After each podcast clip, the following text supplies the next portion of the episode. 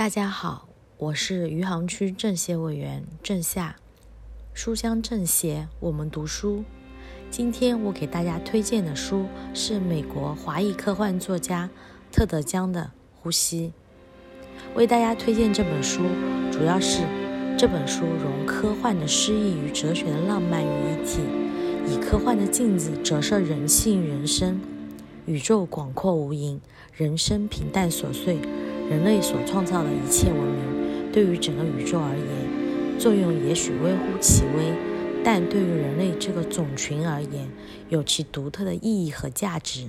全书共有九个短篇，包罗了宇宙大爆炸、人工智能、平行宇宙等多个科幻热门议题。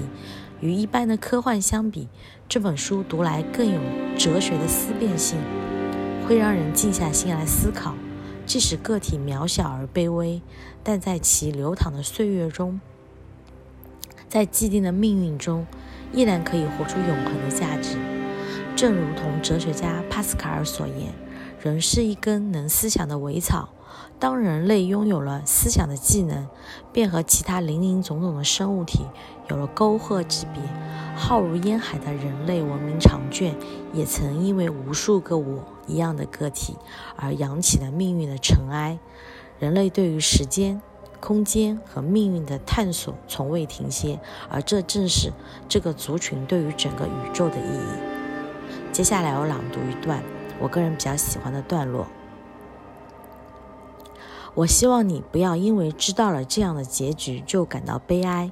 希望你们的探险不仅仅是为了探索充当储气槽的其他宇宙。希望你们是在求知欲的激发下，渴望见识宇宙呼出一口气能产生什么结果。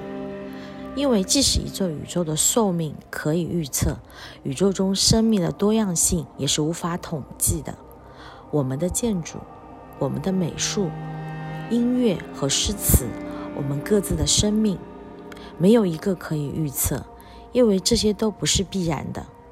我们的宇宙在滑向平衡点的过程中，也许只能静静的呼气，但它繁衍出的我们这个丰富多彩的世界却是个奇迹。只有诞生了你们的宇宙，才能与之媲美。